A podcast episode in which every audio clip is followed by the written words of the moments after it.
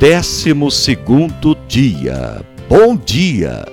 A ordenar acerca dos que choram em Sião, que se lhes dê uma grinalda em vez de cinzas, óleo de gozo em vez de pranto, vestido de louvor em vez de espírito de angústia. Isaías capítulo 61, versículo 3. No desafio de hoje, ore para que a alegria inunde o coração dos seus filhos. Que no coração deles não haja espaço para tristeza. Ore para que os seus filhos compreendam que Deus é a única fonte da verdadeira alegria.